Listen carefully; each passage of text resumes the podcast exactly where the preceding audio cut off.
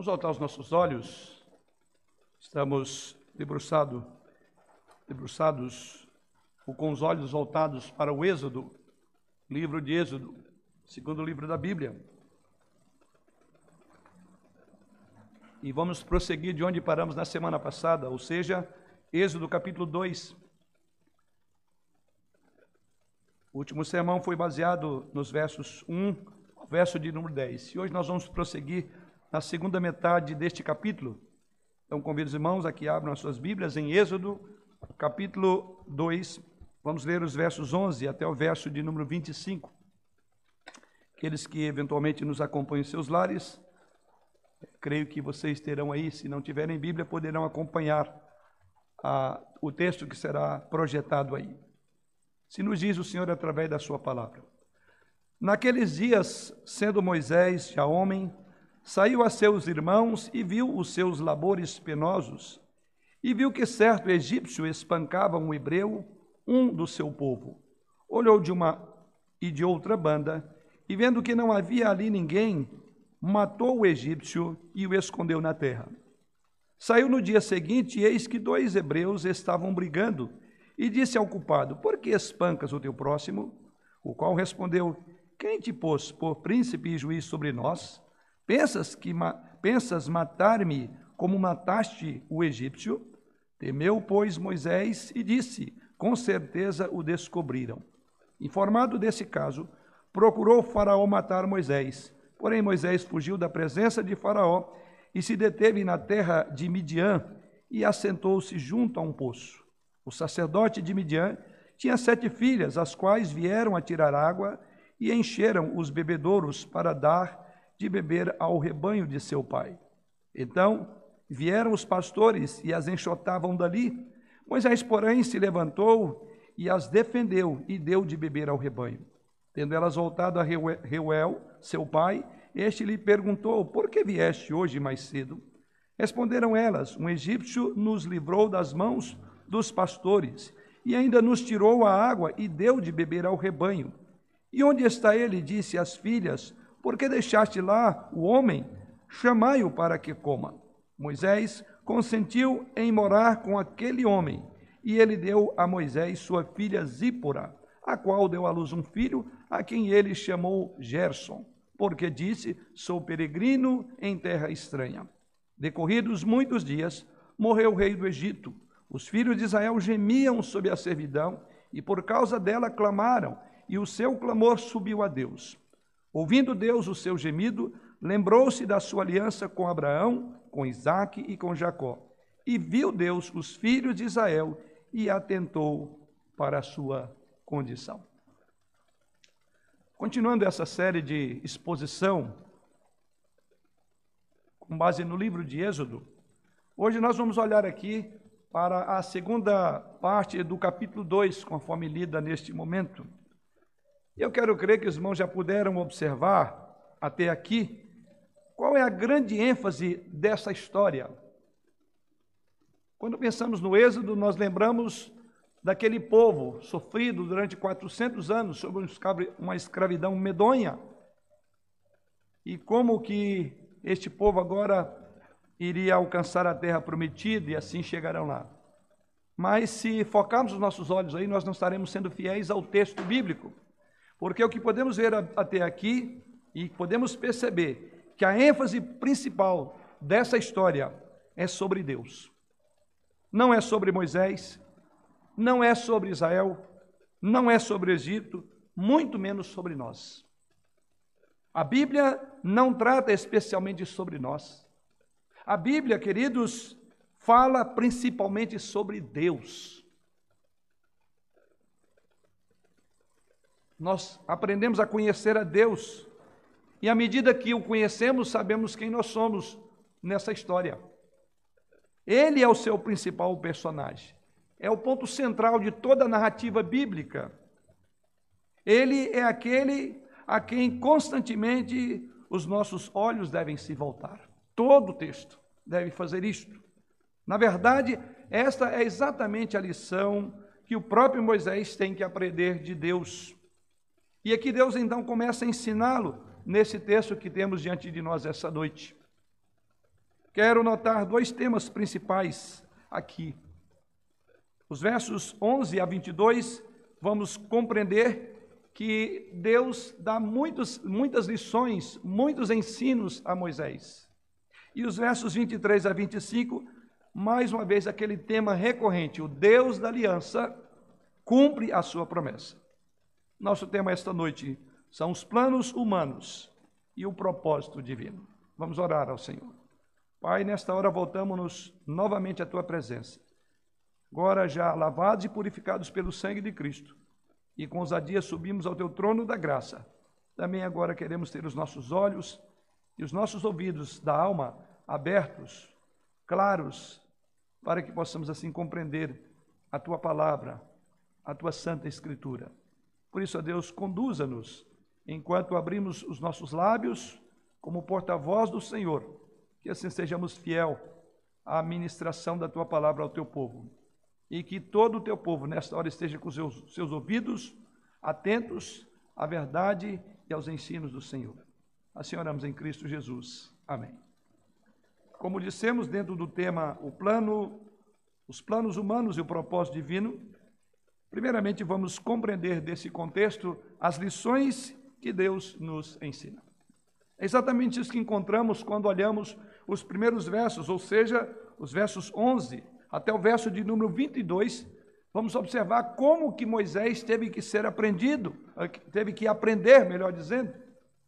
Vamos pensar nas lições que Deus ensinou a Moisés.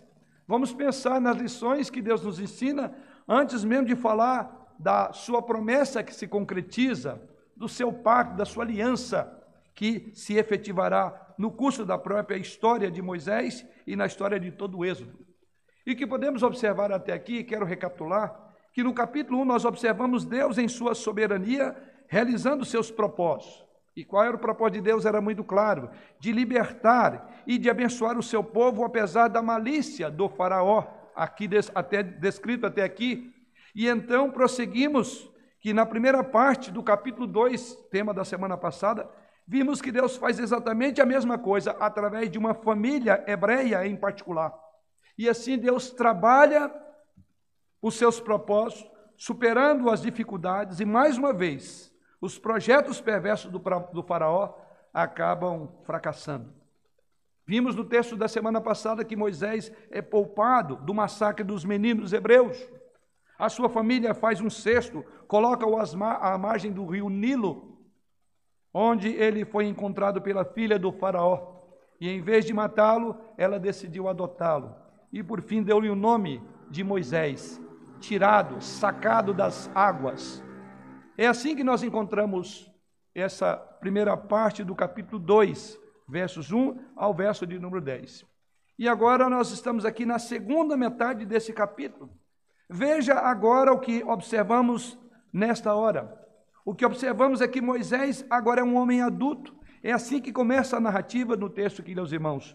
Naqueles dias, verso 11, sendo Moisés já homem. Então aqui nós estamos já no segundo momento dessa história. Moisés aqui não é um bebê mais, Moisés não precisa ser protegido.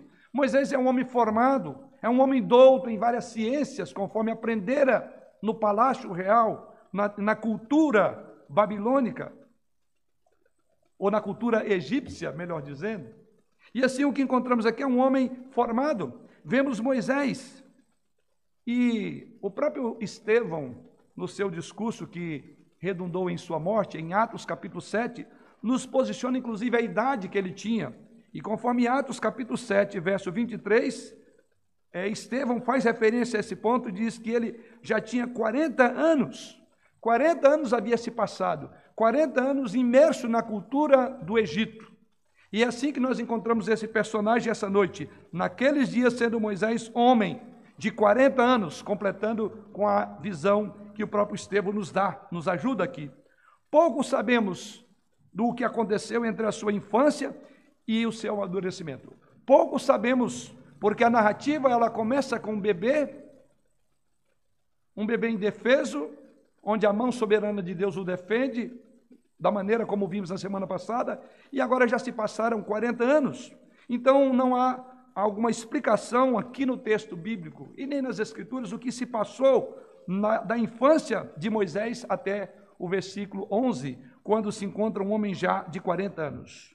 O discurso de Estevão, em Atos capítulo 7, versículo 22, nos ajuda um pouco. Ainda que não há nada aqui, mas observe como Estevão faz a leitura desse período da vida de Moisés. E assim lemos em Atos 7, verso 22.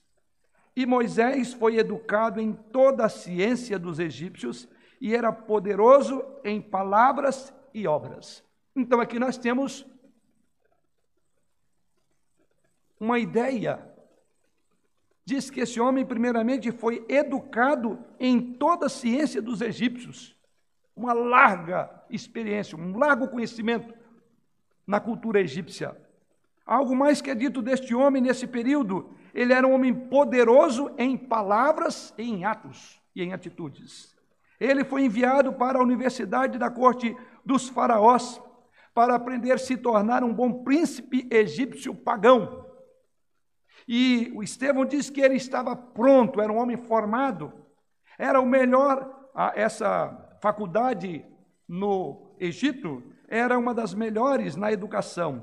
Uma educação que poderia ser proporcionada aquele dia era uma das melhores. E Moisés, conforme o próprio texto aqui, ou a imagem que Estevão nos traz aqui, que ele foi educado em toda a ciência dos egípcios. Então teve a melhor educação, a melhor formação. Moisés era para ser, na verdade, o líder do Egito, o príncipe do Egito, de um Egito pagão, como membro daquela família dinástica.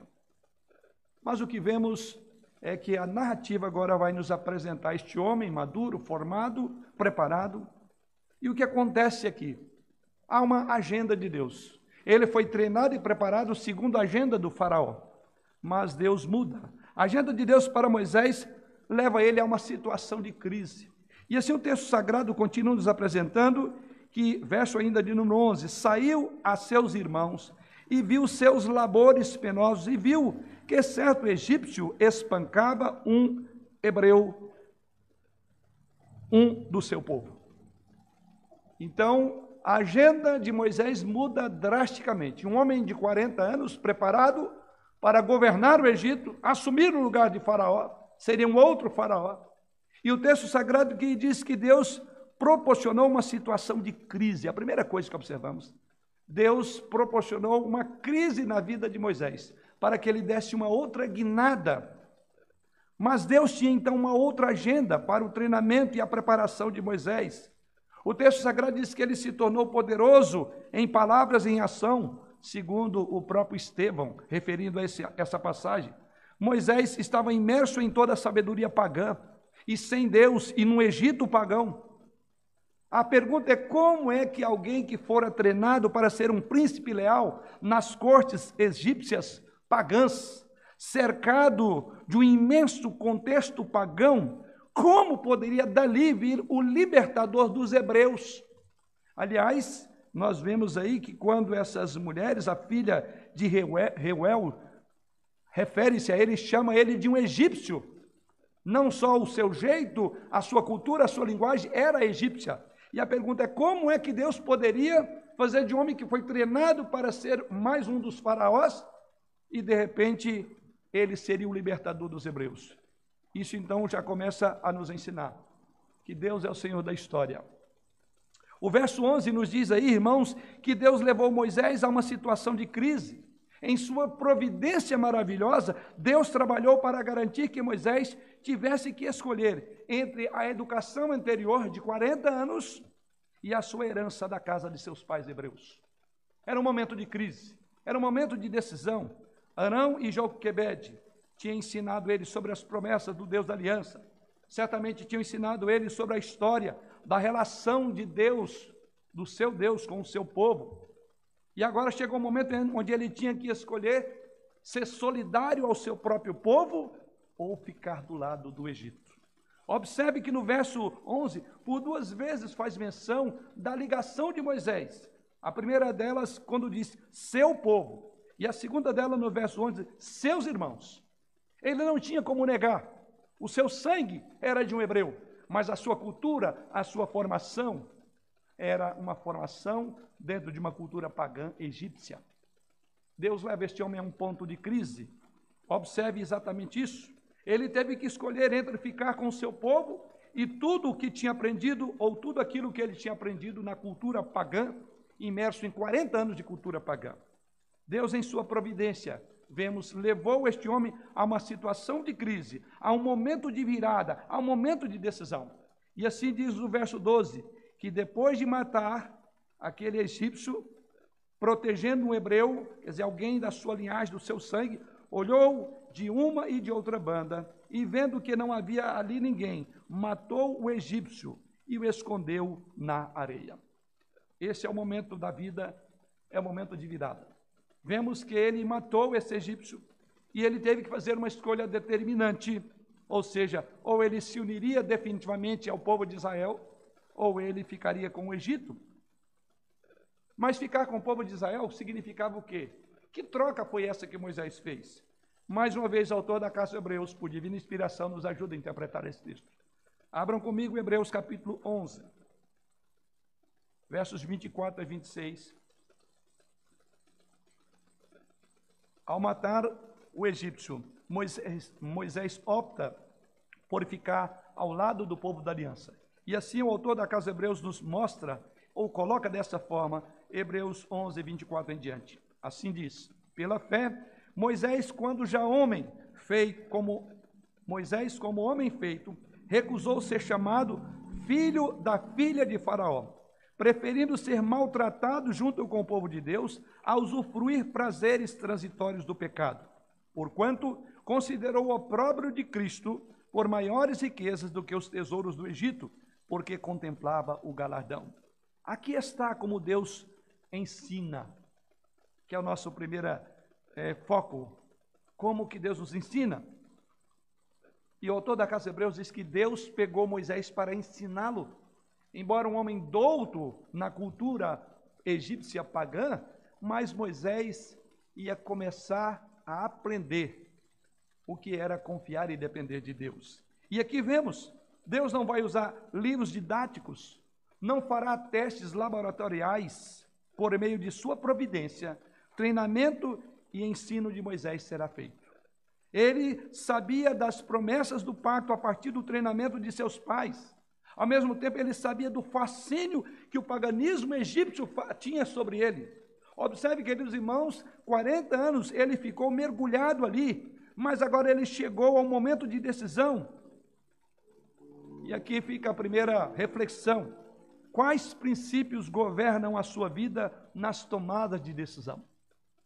Os princípios que governam a sua vida nas tomadas de decisão é que determinará de que lado você vai ficar. Se você ficará do lado do Egito, ou se você preferirá, no dizer do autor da carta aos Hebreus, preferir ser, verso 25, maltratado junto com o povo de Deus, a usufruir prazeres transitórios. Então era um dilema muito sério. Alguém que foi preparado na alta corte, tinha do bom e do melhor, seria o novo faraó do Egito, não demoraria muito e o autor da Casa de Hebreus diz que a fé de Moisés fez com que ele definisse ser maltratado junto com o povo de Deus e deixou todos os prazeres que a corte faraônica poderia promover a ele. E é exatamente isso que nós vemos. Então, a partir daqui, Deus agora tira Moisés para aprender. E qual é a primeira aprendizagem de Moisés? Primeiro ponto é que nós devemos escolher de que lado nós vamos estar. Deus está nos ensinando. A vida, queridos irmãos, é constituída de decisões. E essas decisões devem ter como fundamento a sua cosmovisão, devem ter como fundamento a sua fé, porque foi essa fé, talvez muito tenra, né? Um garoto que mal começar a aprender com seus pais, teve que ser exposto à cultura ali do faraó, ou à cultura egípcia, mas foi suficiente, porque tinha uma base sólida. Isso nos ensina a importância de educarmos nossos filhos, ainda pequenos, para que ao crescer não se desviem. O pouco que Moisés aprendeu com, enquanto com seus pais foi suficiente para ajudá-lo agora. E o que vemos, a primeira coisa é que ele tinha que escolher os lados. A primeira lição-chave que Deus nos ensina a partir de Moisés é de que lado nós vamos ficar. Não há meio termos. Como não existe meio cristão. Como Josué colocou para aquela geração de israelitas, depois de que saíram da escravidão no Egito e depois de se afastarem da adoração ao Senhor e buscarem outros ídolos, Josué, no capítulo 24 do seu livro, no verso 15, faz a seguinte declaração, ou coloca um desafio diante daquela geração que já estava se afastando do Senhor. Não bastasse ter sabido e aprendido o que aconteceu com seus pais. E assim Josué coloca: Porém, se vos parece mal servir ao Senhor, escolhei hoje a quem sirvais. Se aos deuses a quem serviram vossos pais, que estavam da além do, da além do Eufrates, ou aos deuses dos amorreus, em cujas terras habitais. Eu e a minha casa serviremos ao Senhor, afirmou Josué. A questão é: escolha quem você vai servir. O paganismo, em que muitas vezes você está mergulhado, ou você servirá ao seu Deus e ao seu Redentor. A vida é constituída de decisões e de escolhas. E sempre são escolhas que nos colocam num momento de crise, num ponto de virada, como aconteceu para Moisés. Ou como Jesus Cristo afirmou em Mateus 6, verso 24: Ninguém pode servir a dois senhores, porque ou há de aborrecer-se de um e amar ao outro, ou se devotará a um e desprezará ao outro. Não podeis servir a Deus e as riquezas. Ora, esse era o contexto, a grande competição que Jesus Cristo aborda nesse texto, nessa passagem, é pelo afeto do seu do coração do seu povo. O que, que é que o seu coração está mais afeito? E no contexto que Jesus Cristo coloca, ele diz: o Deus mamon, o dinheiro, a riqueza, o Deus. A pergunta, querido irmão, que está aqui presente, aqueles que nos ouvem nos seus lares: quem você vai servir? Você deve seguir alguém. Qual tem sido as suas escolhas nos dias atuais? Você tem que tomar um lado. Não há áreas cinzentas, não há meio termos, não há territórios neutros na vida cristã. Você não pode amar o mundo e amar ao Senhor ao mesmo tempo. Você não pode ser egípcio e israelita ao mesmo tempo. Moisés teve que tomar essa decisão. E esse é o primeiro ensino que o texto nos remete. Mateus, mais uma vez, Jesus Cristo afirma no capítulo 12, versículo 30: Quem não é por mim é contra mim, e quem comigo não ajunta espalha. Escolhas são importantes e necessárias. E Jesus Cristo disse que não há meio termo. Escolha então quem terá os afetos do seu coração. De quem é você? A quem você vai servir? O texto sagrado diz que Moisés foi colocado num ponto de crise para saber a quem é, de que lado ele estaria. Esse foi o grande dilema que confrontou Moisés no versículo 11 do texto que estamos estudando nesta noite. Para quem Moisés viveria? É o Senhor, seria o Senhor seu Deus, o Deus da promessa, o Deus da aliança, ou os ídolos vazios e o fascínio e a sedução do poder egípcio, de toda a cultura egípcia e todo o glamour que significava para Moisés, todo o conforto daquela dinastia. Ou ele procuraria ser o centro da própria história, chamando para si a ideia do grande líder, o grande faraó que poderia ser no Egito, ou ele haveria de seguir o Deus da aliança. E está do lado do Deus da aliança, diz o autor da Casa Hebreus, seria o opróbrio, a vergonha, seria sofrer. Você não pode, querido, servir a dois mestres. Então Deus está ensinando a Moisés, e ele está ensinando o que Moisés deve fazer. E Moisés fez a escolha certa. Ainda que isso significou muitos problemas. Mas um segundo ensino que Deus coloca para nós aqui, com a atitude de Moisés, é que nós não podemos também mascarar os nossos pecados. É o segundo ensino. O ensino de Deus para Moisés não termina nesse primeiro ponto, de que lado ele deveria estar. Mas agora essa crise gera outras. Um dia depois de Moisés matar o egípcio, ele encontra dois hebreus brigando, diz o texto aí, versos 13, verso 13. Saiu no dia seguinte, e eis que dois hebreus estavam brigando, e disse ao culpado: Por que espancas o seu próximo? O qual respondeu: Quem te pôs por príncipe e juiz sobre nós? Pensas matar-me como mataste o egípcio? Temeu, pois, Moisés e disse: Com certeza o descobriram. O que, que Moisés fez? Diz o texto sagrado que depois dele espancar, ah, dele matar aquele egípcio, ele o escondeu na areia. Final do verso 12. E o escondeu na areia. E esse é outro ensino. Não há como mascarar, não há como ocultar nossos pecados. Moisés tentou esconder. E o que vemos nessa narrativa é que ele tenta então reconciliar dois hebreus.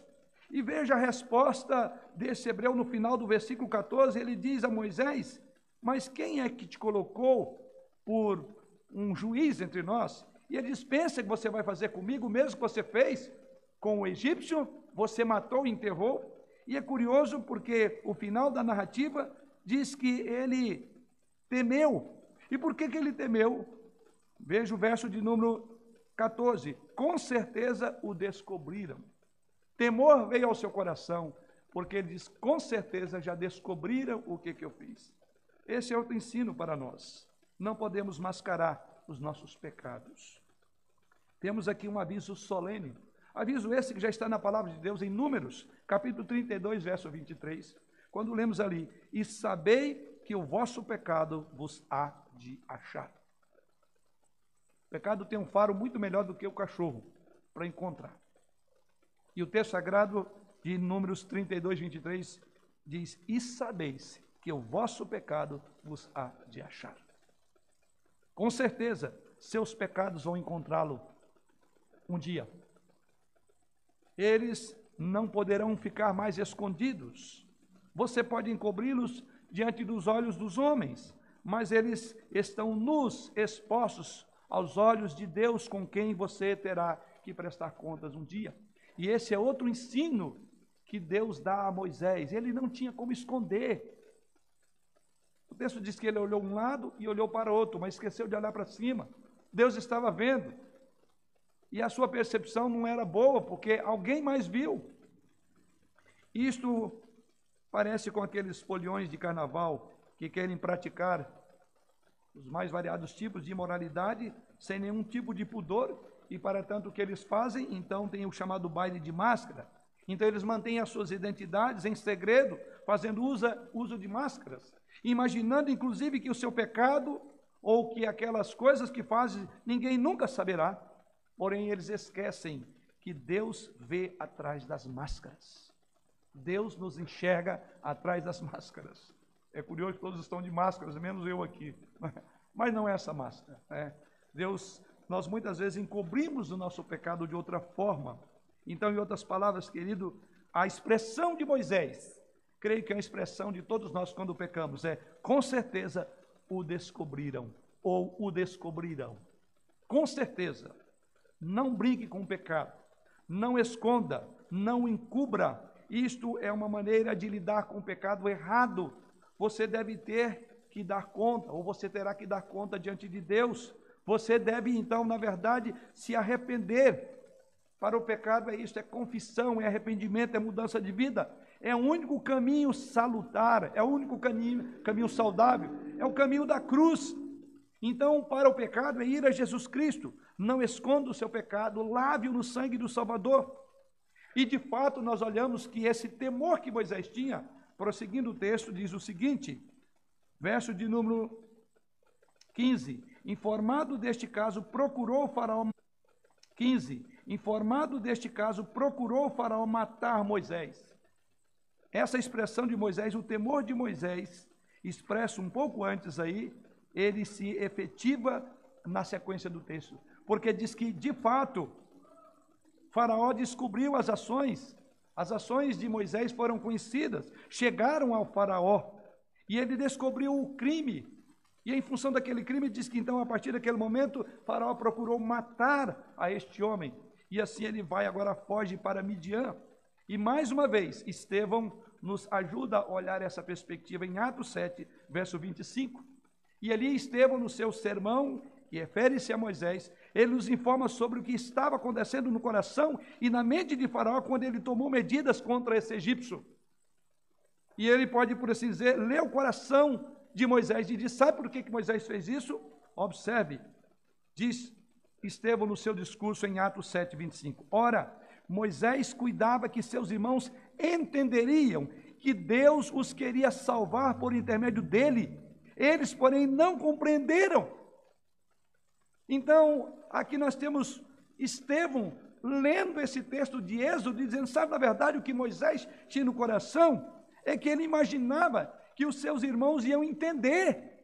Eles imaginavam que os seus é, patrícios, que os hebreus, haveriam dizer: que coisa boa, Moisés, de fato você é um governador, você é um líder, você está pronto para ser o nosso líder. De forma nenhuma. Ele se enganou naquilo. Moisés ainda não havia sido formalmente chamado para ser o libertador de Israel. Então ele deduziu que as suas nas extraordinárias providências da sua vida, e certamente ele conhecia muito bem a sua história, ele imaginava, quem sabe, com a bagagem e treinamento que recebera ali no Egito, que ele a, a, seria sim um grande libertador do seu povo, de um povo escravizado. E por isso que diz que foi um ledo engano dele, porque o próprio Estevão diz: Moisés imaginava, cuidava que seus irmãos iam entender aquela atitude. Em vez de parabenizá-lo porque ele saiu na defesa de um oprimido, de um fraco, de um israelita, de um irmão de sangue, ao contrário, ele foi censurado. E se ele chegou a essa conclusão, ele certamente haveria raciocinado ou raciocinado, certamente eles também chegarão à mesma conclusão, de que o que eu fiz é um ato digno de parabenizar, de ser parabenizado. Quando ele interveio naquela situação, ele esperava que todos se alinhassem agora ao líder, aquele homem que estava pronto, dentro de toda aquela cultura. Mas Moisés encontra apenas hostilidade, conforme diz a própria narrativa do texto. Na nossa linguagem, o tiro literalmente saiu pela culatra e ele teve que fugir para salvar a sua vida. Isso então nos encaminha para um terceiro ensino de Deus nesta trajetória de Moisés. E o próximo ensino que enxergamos nesse texto é que não podemos lutar as batalhas do Senhor com as armas do mundo. Foi exatamente o que Moisés fez. Ele quis resolver o problema no braço, na sua força. Não contou com a aprovação de Deus, ao contrário, ele queria esconder aquele ato. O que aconteceu é que Moisés usou métodos do Egito para cumprir a agenda de Deus. Método esse que ele viu que não deu certo quando o Egito impôs cargas sobre o povo de Israel. Ele usa a mesma metodologia, na força. Moisés não estava errado em sua dedução sobre as maneiras pelas quais Deus havia guiado ele até ali. Mas ele estava equivocado porque ele estava agindo como um egípcio, que era na sua força, sem contar com a direção de Deus. Ele estava usando as armas do mundo para lutar batalhas do Senhor. Essa é a próxima grande lição que encontramos na passagem dessa noite. Não podemos lutar as batalhas do Senhor com as armas do mundo. Moisés teve que aprender e nós também temos que aprender. Como Paulo afirma em 2 Coríntios, capítulo 3, verso capítulo 10, versos 3 e 4. Paulo afirma ali na sua carta: Porque embora andando na carne, não militamos segundo a carne, porque as armas da nossa milícia não são carnais, e sim poderosas em Deus para destruir fortalezas, anulando nós sofismas. Paulo diz ainda que andando na carne, a, a batalha nossa é espiritual. É na força, no braço do Senhor. O que vemos nessa passagem é que Moisés estava agindo de forma independente, autoconfiante na sua própria lógica do mundo à sua volta, na força bruta, que muitas vezes foi a estratégia do Faraó e que ele percebeu que não deu certo. E assim Deus o mandou para o exílio, aprender a maneira mais difícil para se formar. 40 anos até aqui, e agora ele será encaminhado para um exílio. Ele será mandado agora para o deserto, como veremos na própria sequência do texto. Ou seja, Moisés, você ainda não aprendeu. Você se coloca como o protetor dos fracos e oprimidos. No entanto, você precisa de aprender. E eu vou tirar você do palácio real, vou tirar você de toda a cultura do Egito, vou tirar você é, de toda a, a riqueza e vou te colocar num deserto. E vou te humilhar lá para você aprender. Deus estava trabalhando esse homem para ser aquilo que de fato ele chegou a ser pela graça e providência divina, aquele que haveria de libertar o povo de Israel. Assim como nos diz a palavra do Senhor, não por força nem por violência, mas pelo meu espírito, pelo meu espírito. Moisés precisava de aprender essa lição, que não podia lutar as batalhas do Senhor com as armas do mundo. Deus então agora vai fazer o quê? Deus agora vai enviar Moisés para fora do Egito, para que ele pudesse trabalhá-lo e assim tirar dele o Egito. Tirar o espírito de egípcio e, para tanto, tira-o do Egito e o, caminha, o encaminha para uma nova, uma nova preparação, uma nova fase da sua vida. É na providência disciplinar de Deus em sua vida, embora dolorida, que ele trabalha nas provisões. Foi assim que ele fez com Moisés. E é na providência, muitas vezes dolorida, que eu poderia dizer que Deus nos desmama do mundo à nossa volta, do curso do mundo, para ensinar-nos a lutar as batalhas do Senhor com as armas do Senhor. Para você se tornar uma pessoa de oração, para você se tornar uma pessoa dependente, uma pessoa que aprende a descansar pacientemente no Senhor, para que você aprenda a não agir pela força, pela presunção, mas descansar no Senhor, na força não sua, mas do Senhor. Por isso, então, Deus nos manda para o deserto. Se nós achamos que estamos muito bem na fita, Ele então fala: Eu vou apagar essa fita, você começa do zero. Foi exatamente isso que Deus fez com Moisés. Isso então nos remete para uma outra lição, uma quarta lição. E essa quarta lição encontramos versos 15 a 17. Informado desse caso, procurou o faraó, faraó matar a Moisés. Porém, Moisés fugiu da presença de faraó e se deteve na terra de Midian e assentou-se junto a um poço. Quarta lição que Deus ensina a Moisés é que nós precisamos perceber a nossa falência, a nossa fraqueza e ao mesmo tempo encontrar riqueza e força em Deus. É exatamente isso que acontece. Olha o que vemos no texto sagrado, quando Moisés foge para Midian, fugindo das mãos do faraó que queria matá-lo, mais outra lição ele aprende. Não estava pronto ainda. E chegando lá, diz o texto, versos 15 a 17. Mais uma vez ele é chamado para intervir e defender os fracos e indefesos. É curioso, ele sai da morte, assume ficar do lado do povo de Deus, assume ficar do lado mais fraco, e é interessante, Moisés mais uma vez se mete em enrascada, por assim dizer. Observe então, no verso 16: o sacerdote de Midian tinha sete filhas, as quais vieram a tirar água e encheram os bebedouros para dar de beber ao rebanho de seu pai. Então vieram os pastores e as enxotaram dali. Moisés, porém, se levantou e as defendeu e deu de beber ao rebanho. Mais uma vez, o defensor dos fracos e oprimidos. Pela narrativa, dá a impressão que era muito comum. As mulheres eram maltratadas, elas iam tirar água no poço e dar água também para os animais. Mas, segundo a própria narrativa, dá a entender que isso era comum. Por quê? O texto sagrado nos diz lá no verso de número 19: quando então Reuel, que é o pai dessas moças, pergunta o que havia acontecido, e diz o verso de número 19: Responderam elas: Um egípcio nos livrou das mãos dos pastores. Mas é curioso que na sua pergunta, no final do verso 18, ele diz: Por que vieste hoje mais cedo? Na sua pergunta, no final do verso 18, ele diz: Por que vieste hoje mais cedo?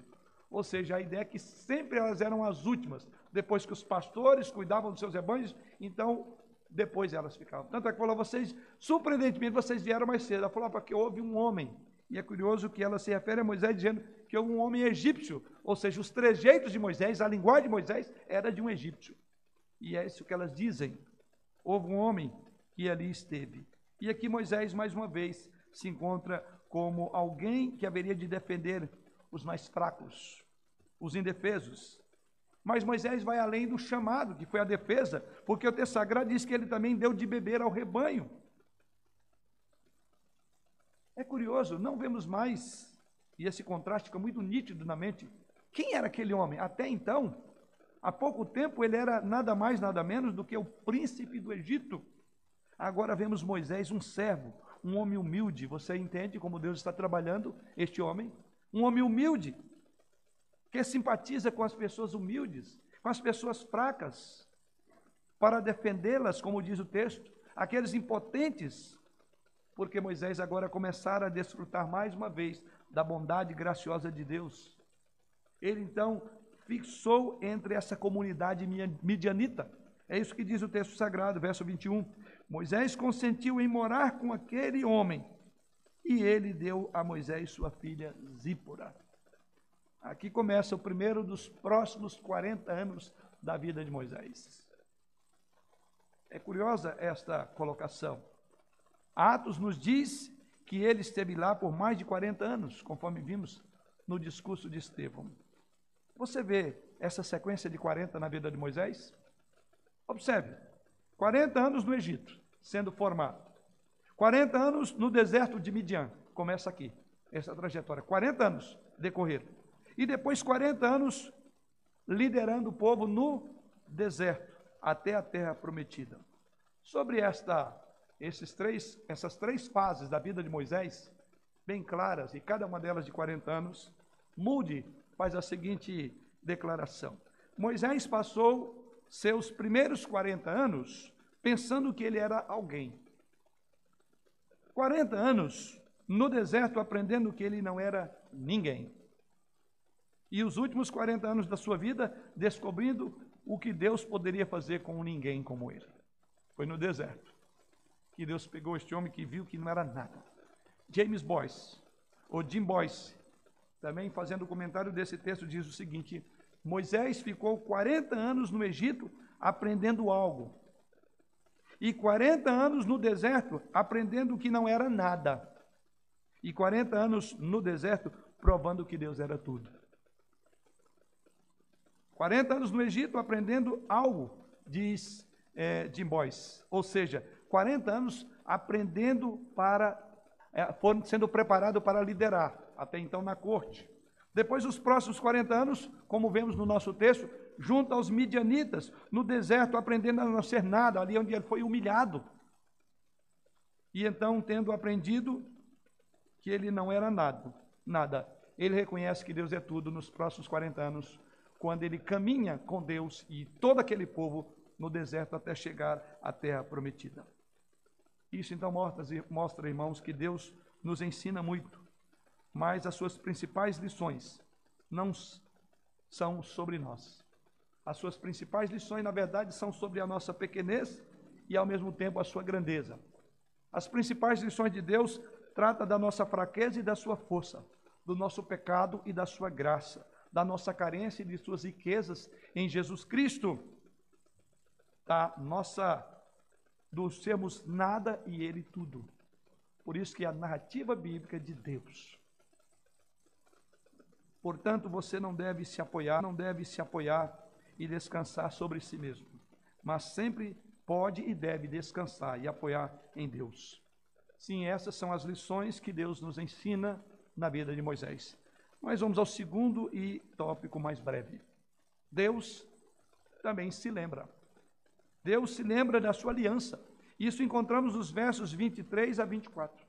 Depois dessa trajetória, depois dessas lições, que Deus ensinou a Moisés e a nós nessa noite.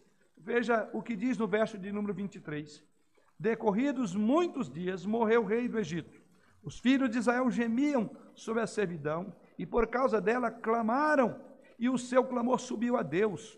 Ouvindo Deus o seu gemido, lembrou-se da aliança com Abraão, com Isaque e com Jacó.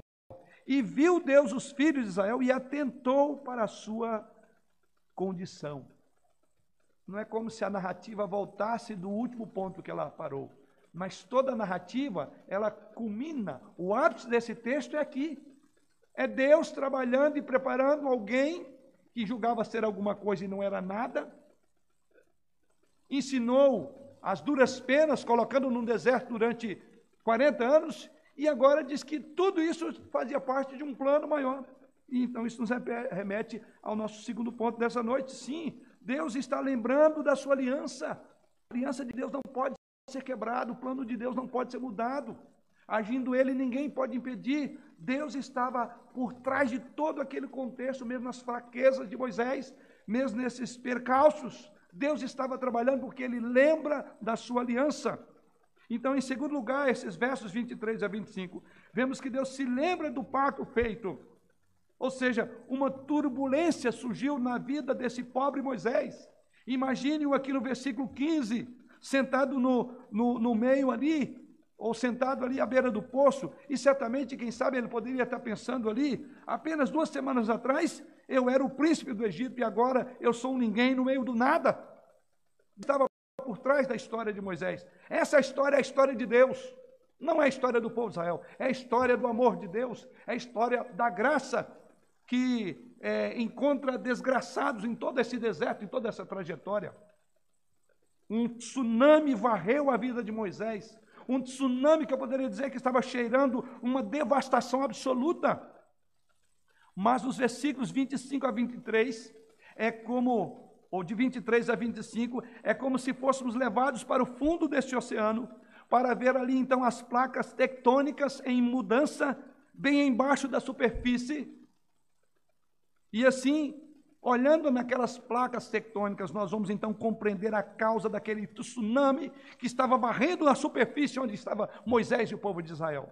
Deus se lembra da sua aliança, irmãos, em todo o tempo é a base, é o sustentáculo da nossa fé, da nossa esperança, das nossas convicções, das nossas lutas. O faraó morreu, diz aí o versículo de número 23, olha, decorrido muitos dias morreu o rei do Egito. Veja quantos poderosos se levantaram para contrapor os planos dos próprios de Deus. Todos eles tiveram o mesmo fim, diz que faraó morreu. Lembra no início da narrativa, quando Moisés, quando os filhos de José chegaram ali, os filhos de Israel chegaram ao Egito, também havia uma transição: reis morrem, reis caem, impérios sobem, império desce, e o plano de Deus permanece para sempre. Aqui temos mais uma vez, mais uma vez, um outro faraó, na história dos faraós, diz o texto, decorrido muitos dias, morreu o rei do Egito. É exatamente isto, morreu o rei do Egito. E o que, que acontece? Deus se lembrou. O faraó morreu, os filhos de Israel gemiam, diz o texto sagrado, os filhos de Israel gemiam e clamavam por ajuda, sob terrível sofrimento. Esse grito nos diz o texto sagrado que subiu até Deus. E então, nos versos 24 e no verso de número 25, diz lá: Deus ouviu o seu gemido, Deus se lembrou da sua aliança com Abraão, Isaac e Jacó. Deus viu o povo de Israel e Deus atentou. Que bela cadeia de verbos na voz ativa. Perceba comigo a cadeia de verbos. O texto sagrado diz que Deus viu, Deus é, lembrou, é, Deus ouviu e Deus atentou. Que coisa maravilhosa o está acontecendo, cheio de conforto para o seu povo que sofria. Talvez, querido irmão, você está em meio a provações, e enquanto você chora e você geme, Deus ouve, Deus vê, Deus sabe e Deus age. Tem conforto maior do que esse? Ele sabe o que você necessita, ele ouve os seus clamores. Deus vê o que você está vivendo. Embora sob o teste, ao final seremos aprovados como ouro que passa pelo fogo da seremos aprovados como ouro que passa pelo fogo da provação. Ele sabe ele ouve e ele vê. Que verbo extraordinário. Isso aqui era outro sermão. Não há dúvida. Esse é o nosso Deus. Em outras palavras, não passou nada desapercebido. Ele ouvia, ele sabia, ele estava vendo tudo. E ele faz tudo isso, diz o texto, porque ele se lembrou das promessas do pacto feito a Abraão, a Isaac e Jacó. Verso de número 24. Se lembrou. Deus havia prometido a Abraão ser o seu Deus e da sua posteridade, já pensamos nisso, de dar-lhes uma terra, de multiplicá-los, de torná-los uma grande nação, e através desse povo abençoar as nações do mundo inteiro. Essa bênção chegou a mim e a você hoje, como povo da aliança, como povo do pacto que somos. Você vê que coisa extraordinária, me arrepia. Essa mensagem está ligando diretamente a mim e a você. Ela chega porque Deus sabe, Deus ouve, Deus vê. Deus sabe, Deus ouve, Deus vê o que está se passando nos nossos lares, no nosso país, no mundo inteiro, não mais só para o israelita, mas para todo aquele que nele crê, diz as Escrituras sagradas. E ele faz tudo isso porque ele fez uma promessa.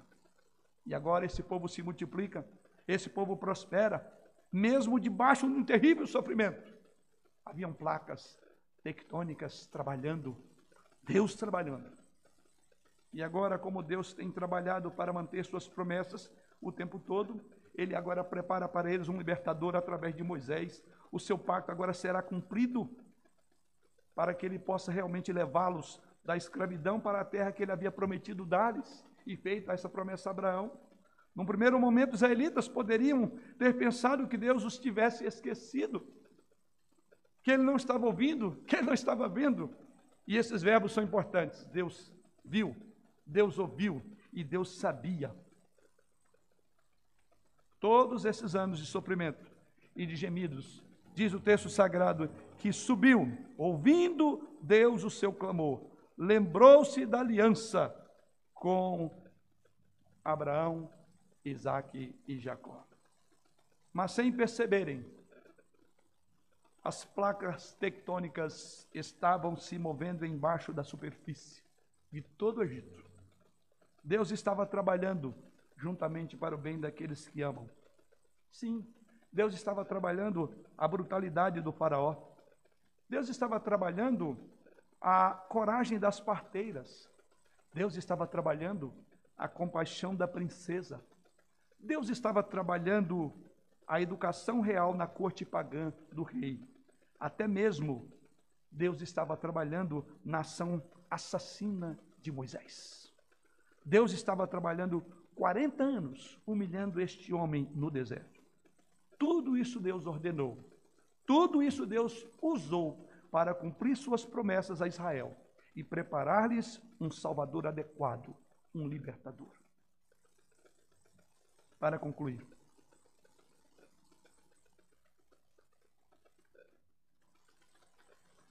como disse todo o Êxodo, toda a Escritura aponta para Cristo. Você está gemendo, você está gritando sobre terríveis provações. Talvez você possa estar indagando: onde está Deus? O que Ele está fazendo? Como posso ter certeza de que Deus ouve e que Deus vê e de que Deus sabe? Você poderá ter certeza de que Ele ouve, de que Ele vê e que Ele sabe por causa da cruz. Porque Ele preparou um libertador maior do que Moisés. Moisés apenas é uma imagem pálida do grande libertador. Jesus Cristo veio porque ele viu, ele ouviu, e ele sabe de aonde é, aonde é que você precisa. Por isso, querido, ele pode salvá-lo do seu pecado. Ele pode fortalecer em suas tristezas e um dia ele virá em glória para libertá-lo para sempre do seu sofrimento. Deus manteve a sua aliança com você e ele forneceu um, um libertador perfeito ele provou que ele é fiel às suas promessas. E assim, e assim você hoje pode clamar pelo sangue do Cordeiro, fortalecer, e eu diria até mesmo adornar a sua fé com um olhar para a cruz, com um olhar para a tumba vazia. Levante os seus olhos para ver quem é que está no trono. E ali você verá o seu Salvador, não em agonia, você olha para a tumba, está vazia. E a glória e o céu refletem a glória daquele que triunfou sobre o nosso maior inimigo, Jesus Cristo. Jesus Cristo. Ao concluir então esta mensagem, quero destacar aqui três verdades práticas para o nosso texto, do nosso texto. Primeiro delas, vemos nesse texto a falibilidade de homens e mulheres de fé. É isto. Quão falíveis foram esses homens, não é? Você olha para Moisés, mas diz logo Moisés. Isso é importante, isso nos ensina esse texto, porque conhecer a falibilidade, mesmo dos fiéis, ajuda-nos a enfrentar também as tempestades da vida. E por que não dizer, até mesmo enfrentar as falhas dos outros, assim como as nossas próprias falhas? Porque vemos falibilidade de homens de fé. Deus não escolheu salvar pessoas perfeitas, irmãos. Ele escolheu aperfeiçoar pessoas imperfeitas ao longo do tempo e finalmente na eternidade. É o primeiro ensino, ou é a primeira lição. A segunda, o que vemos toda essa narrativa, graça, a graça de Deus. A mão de Deus é evidente ao longo deste capítulo. A mão de Deus está sempre em ação devido à sua graça, não devido à fidelidade e perfeita obediência de homens, até mesmo que vimos a falibilidade. Em outras palavras, a falibilidade dos homens, mesmo homens e mulheres de fé, como Abraão, Moisés, Isaac, Jacó, na verdade foram ocasião, ocasiões para que a graça se revelasse mais. Porque o poder haveria de se aperfeiçoar na fraqueza desses homens, usando aqui uma linguagem de Paulo. Sim, embora homens persistam em fracassar, Deus persiste em preservar, Deus persiste em libertar o seu povo quando somos vencidos por nossa própria falibilidade, devemos lembrar que a nossa posição diante de Deus, a nossa salvação, a nossa santificação, o nosso serviço é tudo uma questão de graça e não de nossa bondade ou capacidade, porque é a graça. E a terceira linha que observamos em toda a narrativa, providência de Deus. É outro ponto que, ao olhar o texto, não tem como evitar, não tem como não, tem como não enxergar isto. Ou seja, a graça de Deus é frequentemente trabalhada na vida de homens através da providência. Não foi isso que aconteceu em todo o contexto? A providência de Deus é a sua obra, que muitas vezes não é vista, é a sua obra que muitas vezes não é detectada pelos homens no momento da execução, porque há uma placa tectônica lá embaixo e nós não entendemos por que, que aqui em cima está assim. Ou seja, a providência de Deus, irmãos, é o propósito de Deus sendo elaborado de maneiras que nunca teríamos esperado e através de pessoas que não teríamos escolhido usar. Foi o que aconteceu com Moisés. Você escolheria este homem? Aliás, os judeus, os hebreus falaram esse aqui não. Todo detalhe de sua vida, todo incidente da sua vida, todo fracasso são empregados por Deus providencialmente para promover seus propósitos, propósitos de Deus. Até nossos fracassos, que terão consequências dolorosas para nós, como teve para Moisés, fazem parte do trabalho providencial de Deus em suas vidas e em sua vida. Que o Senhor, assim, continue a nos ensinar por essa narrativa extraordinária de Êxodo, que ela é um reflexo da nossa história pessoal. E a nossa oração a Deus é para que cada momento que avançamos nessa história, sejamos encorajados pelo Espírito do Senhor, alertados sobre os perigos que rondam a nós, como rondou o coração desse povo, mas ao mesmo tempo observar que há uma esperança, há um libertador, há uma solução, porque estamos dentro de uma providência maior. E Ele assim nos abençoe. Amém.